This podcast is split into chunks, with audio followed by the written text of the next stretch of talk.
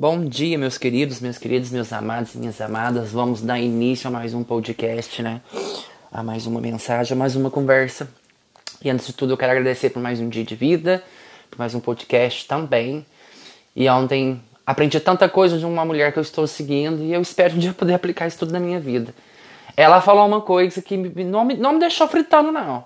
Ela falou que não existe reciprocidade. Eu quero deixar essa para vocês. Será que existe mesmo? Que, que vocês pensam sobre isso? Me deixem uma opinião de vocês. Mas antes disso, vamos fazer a leitura orante da palavra, que está em Mateus, do capítulo 7, dos versículos 7 até o 8, que diz: Pedis e vos dará, buscai e achareis, bateis e vos serás aberto, porque todo mundo aquele que pede recebe, quem busca acha, a quem bate se abrirá. Ou seja, onde que estamos pedindo, o que estamos batendo, o que estamos abrindo para nós. Já viu que ele vai te falar, quem procura acha. Então, que porta você quer abrir, o que, que você quer pedir, o que, que você quer receber. A gente tem que tomar muito cuidado quando a gente lidar com o plano espiritual, quando a gente destrava né, esse plano espiritual, as coisas que a gente pede, porque vai chegar aquilo que a porta que você bater, ela vai se abrir. E qual porta você quer abrir da sua vida? E quais portas você quer fechar para que o inimigo não tenha mais acesso? Então, que o Espírito Santo possa vir, te dê o discernimento do, o suficiente a tudo que você pedir, a tudo que você buscar e a tudo aquilo que você bater.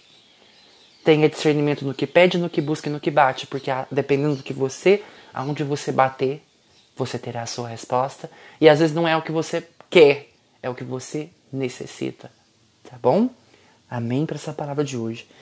E a mensagem no Actube diz assim: Quando você começar, quando você começar seu caminho, vai encontrar uma porta com uma frase escrita.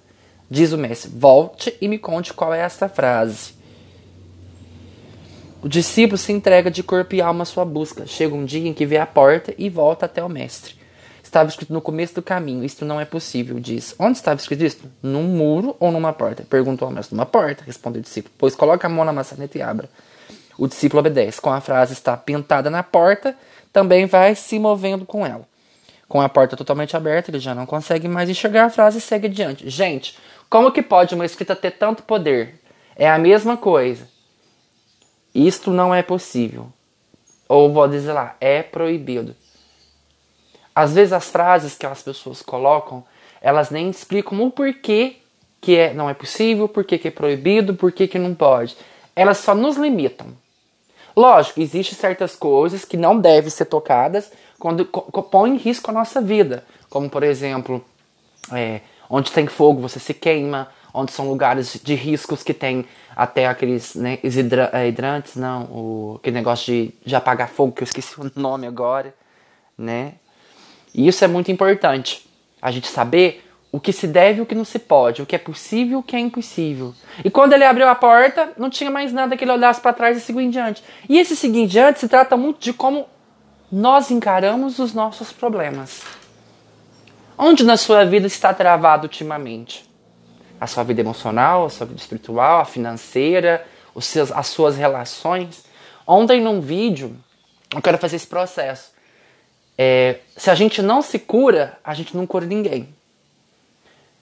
E a gente aí, aí eu me fez uma pergunta: você está sendo agente de conflitos ou agente de curas? Quando você perceber que você vai ser um agente de conflito, então pense e tenha discernimento. Agora, quando você for um agente de cura, você pega e fala. Mas para você curar, você tem que estar tá curado. Então, quer dizer assim, como que eu vou encorajar uma pessoa a abrir uma porta se nem mesmo eu tenho coragem de, de encarar?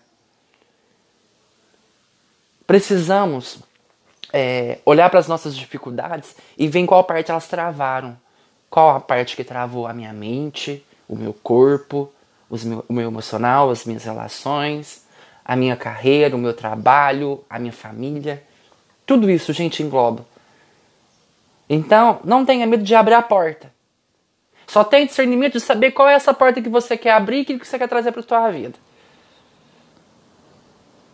E uma palavra que eu escutei ontem. O que, que tem interferido você de ser essa pessoa que você é? Ah, mas eu quero mais. Aí você tem que colocar uma interferência nisso. O mas é sempre um problema. Eu não sou preconceituoso, mas, mas você ainda está dando uma justificativa para poder falar que você não tem preconceito. O mas é sempre um problema. Eu quero mas, eu quero mas. Gente, a gente tem que tirar esse mas. Eu quero. Só tenha o discernimento de qual porta você vai abrir, aonde você quer bater e o que você quer pedir. Sabe o que você peça. Só reconheça qual porta da sua vida você fechou e qual porta você quer abrir. Tenta destravar todas as áreas da sua vida.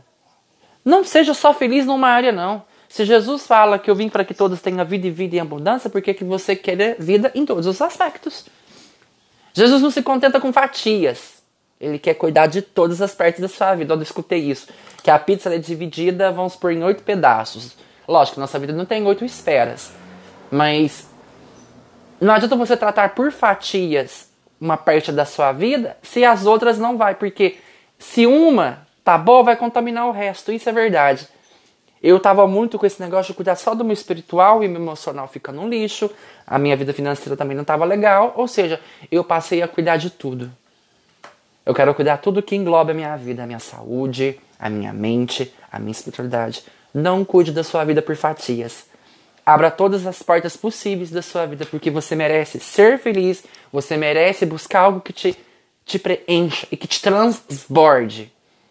Se transborde tá bom? Então que esse Espírito Santo de hoje possa abrir as portas coerentes da sua vida, as portas sensatas, para que você seja uma pessoa totalmente realizada e siga em frente e não deixe que seus problemas te interfiram, mas que eles te cresçam. Louvado seja nosso Senhor Jesus Cristo, para sempre seja louvado. Que Deus vos guie, vos guarde e vos proteja. Amém.